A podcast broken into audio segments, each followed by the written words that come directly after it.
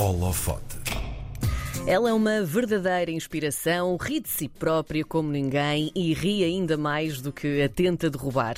Fundadora do projeto Cancro com Humor, palestrante, cronista e também escritora, ela tem a arma certa contra o cancro, literalmente o humor. No holofote desta semana conhecemos o último livro, Manual para Descomplicar o Cancro, e também a história de Marina Antunes. Olá, bem-vinda, bom dia. Olá, bem. Olá, bom dia, obrigada por esta introdução tão bonita. Eu Gostaste? Sem palavras. olha. Eu peço todas as segundas-feiras me ligues para dizer isto. Tá olha, tá olha que eu faço isso e vou inventando textos novos todas as segundas-feiras. Tu não puxes por mim, que isso é uma chatice. Um, eu vou começar por, por te perguntar uh, quem é afinal Marine? Bem, uh, eu acho que sou essencialmente uma miúda feliz e eu, eu, sempre tive esta convicção. Eu vim este mundo para ser feliz, estou, vivo muito perto da felicidade e eu acho que escolho todos os dias isso.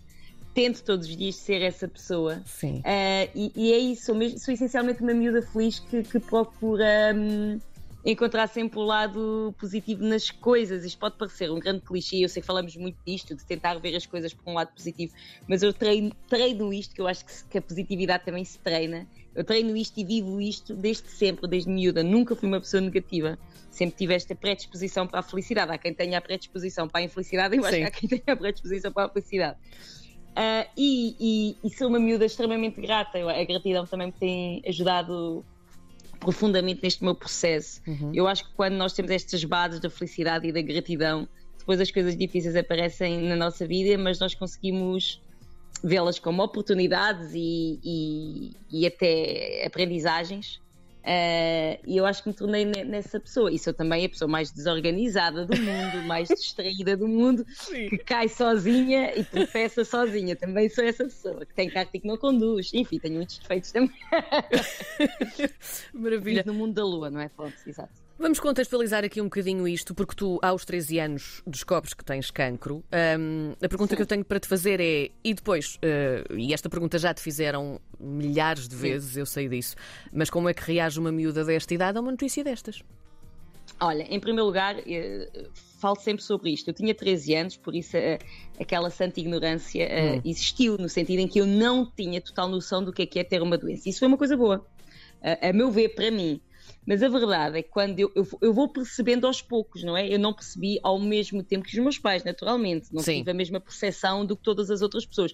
Eu percebi que era algo muito grave na, eh, pela forma como as pessoas se comportavam, não é? De, eu recebi tantas visitas e as pessoas choravam quando me viam e estavam todas muito apreensivas. Eu percebi, bem, não devemos ter ganho euro milhões, porque senão eu acho que as pessoas estavam mais. Alguma coisa aconteceu aqui. Sim. Uh, mas automaticamente, eu, há uma história que eu gosto sempre de contar, porque eu tenho plena consciência. Eu fiquei internada um, em Leiria, depois uh, não tinha vaga em mais. Estávamos à espera para saber o que, é que iria acontecer. Uma semana depois, então, sou internada em Coimbra e a minha primeira noite de internamento foi absolutamente horrível, porque eu nunca tinha estado fora de casa, de repente sou internada na ala adulta, eu não tinha vaga na pediatria, eu fui logo internada na ala adulta, no sétimo piso do Hospital de Coimbra, e os meus pais não puderam ficar comigo. Um, e nessa noite, a, a, senhora que estava ao meu lado faleceu durante a noite. Hum. E foi muito, muito dramático para mim. Eu, eu telefonei para a minha casa a chorar, que nem uma perdida, a, a, pedir para me irem buscar. E eu percebi, eu era uma miúda tão sensível, Karina, que eu percebi que eu não me bastava estar ali a fazer os tratamentos e aquilo que os médicos pedissem. Eu tinha mesmo que encontrar coisas positivas no meu treinamento, senão eu não sobrevivia. Eu posso dizer que foi mesmo uma questão de sobrevivência.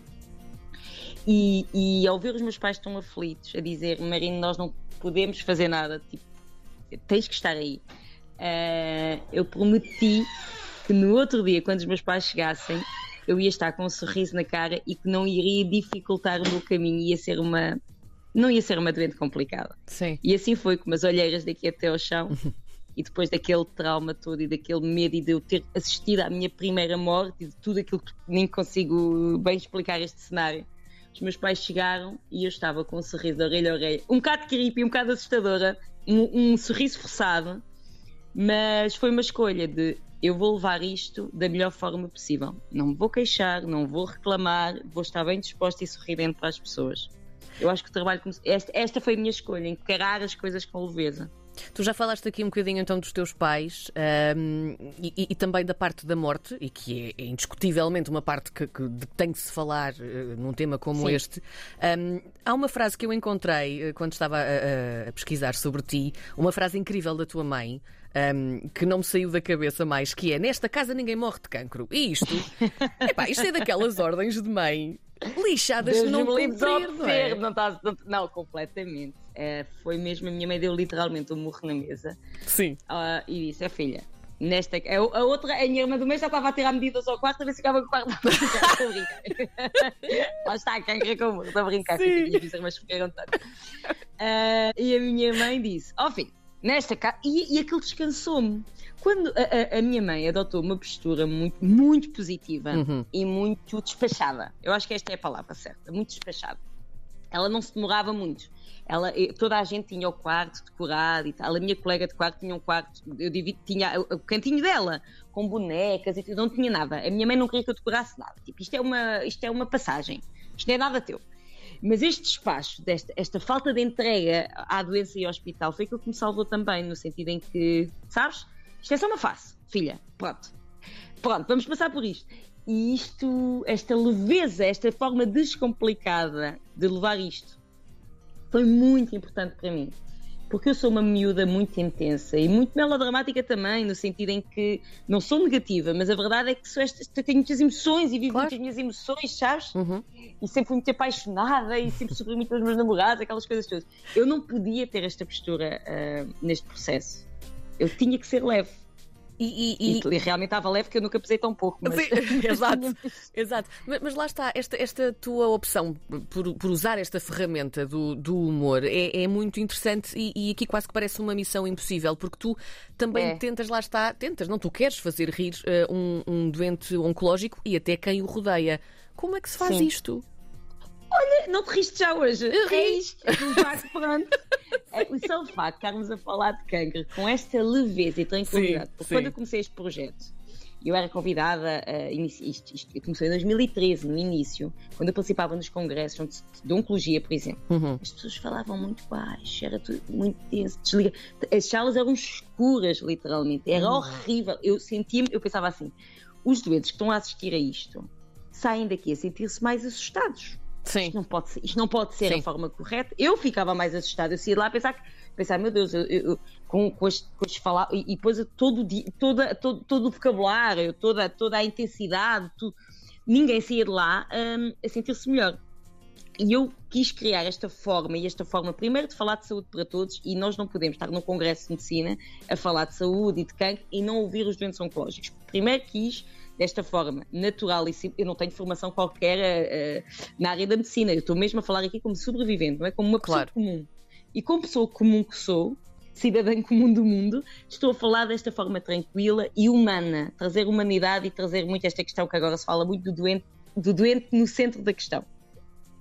E depois é isso, e o humor surge de uma forma natural. Eu nunca quis fazer a piadola sobre o que Aqui não, a ideia não é fazer rir, a ideia é permitir que o humor entre mesmo com um diagnóstico. E quando tu não tens, quando não, não tens essa opção pela piada, porque isto não é um espetáculo, é uma partilha, claro. e o humor surge de forma natural, às, e às vezes até sobre outra coisa, tu estás a ver os vídeos, por exemplo, quando eu estou a falar sobre questões uh, com que eu vivi desta forma leve, como por exemplo esta opção que as pessoas tinham de nos dar sempre o mesmo tipo de presentes, pijamas e, e, uhum. e chinelos, que é uma uhum. coisa absurda, né? porque nós estamos internados, usamos sempre o mesmo pijama Sim. Mas as pessoas a dar, oferecer o pijama que é sempre de flanela, que isto é um fenómeno do caraças. Porquê que é sempre, sempre de flanela. Eu tenho cancro em agosto.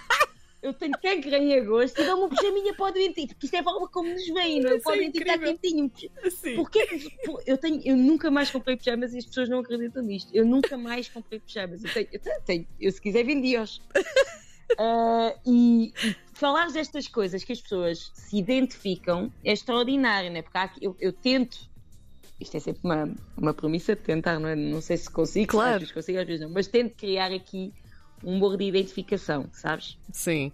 Uh, tu, tu já escreveste vários livros, aliás, tu já tu tens mil e um projetos, é, é incrível. Um, este manual para descomplicar o cancro uh, tem um primeiro capítulo muito interessante que dá as boas-vindas aos caloiros.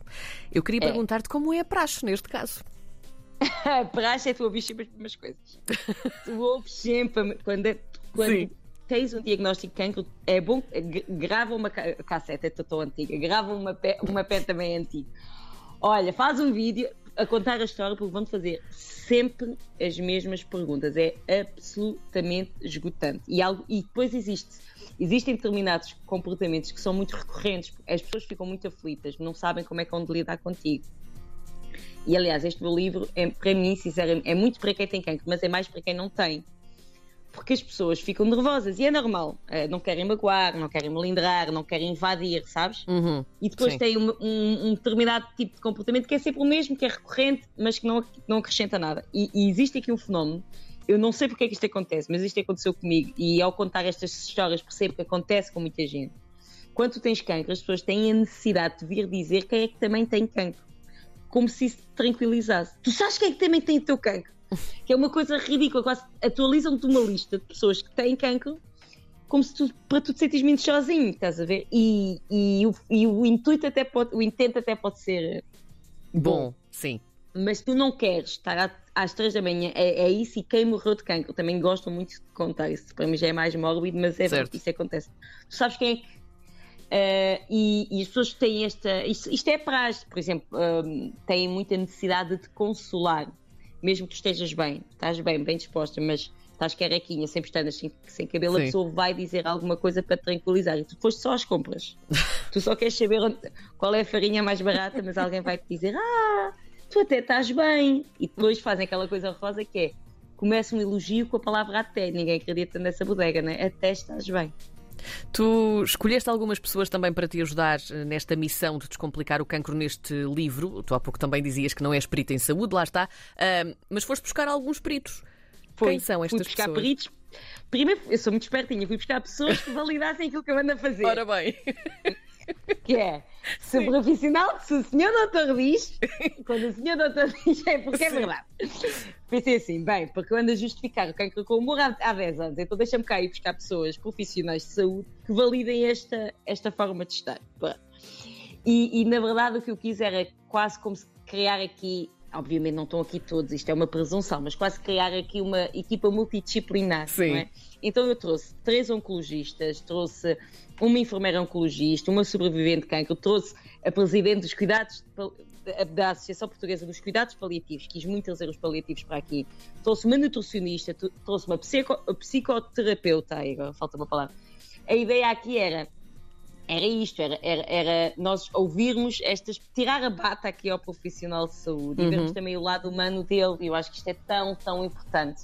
Uh, e, e, e deixa, já agora deixa-me dizer-te aqui em primeira mão que eu fiquei muito, muito, muito orgulhosa, uh, porque fui convidada pela, pela presidente Catarina Pazes, da, da, Associação Portuguesa de Cuidados Paliativos, para ser sua embaixadora. E estou mesmo muito orgulhosa, porque eu queria muito trazer um livro que fale de leveza, não é? Sim. Trazer os cuidados paliativos.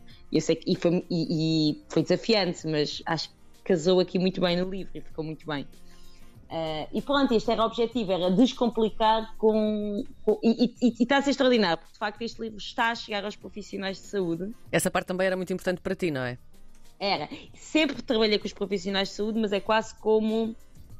Uh, como se agora as portas tivessem sido mais abertas. Quase como se. É isso, quando nós temos os profissionais a validar, é a mesma palavra. Tu estava à procura da palavra, mas acho que a palavra é um bocadinho esta, é validação. Uhum. Sabes? Sim. E, e é isso. Eu sinto que nós tínhamos, eu precisava de muito mais tempo uh, uh, para falar é, contigo. Isto às vezes é muito, é muito ingrato, mas eu vou uh, fazer-te a última pergunta, mais ou Sim. menos também como tu começas o teu livro, que é: tu não te cansas de falar e escrever sobre o cancro? Olha, pois claro que me cansa às vezes. às vezes não ficas a dizer, É pá, tudo. caramba, já estou farta disto. É inacreditável. Mas é como tudo na vida, nós, Sim. todos nós, em, em tudo da nossa vida, não existe fórmulas perfeitas para, na- para nada. São sempre a escolher, não é? Tudo, tudo, tudo. Ah, e sempre que eu tenho crises existenciais em relação ao, ao projeto, e tenho. E primeiro, primeiro, claro que sim, a resposta é sim. O que é que eu faço nessas fases? Respeito o meu tempo. Hum. E as pessoas que me seguem nas redes sociais conhecem-me perfeitamente, porque eu sou muito, muito, completamente natural e eu mesma nas redes sociais.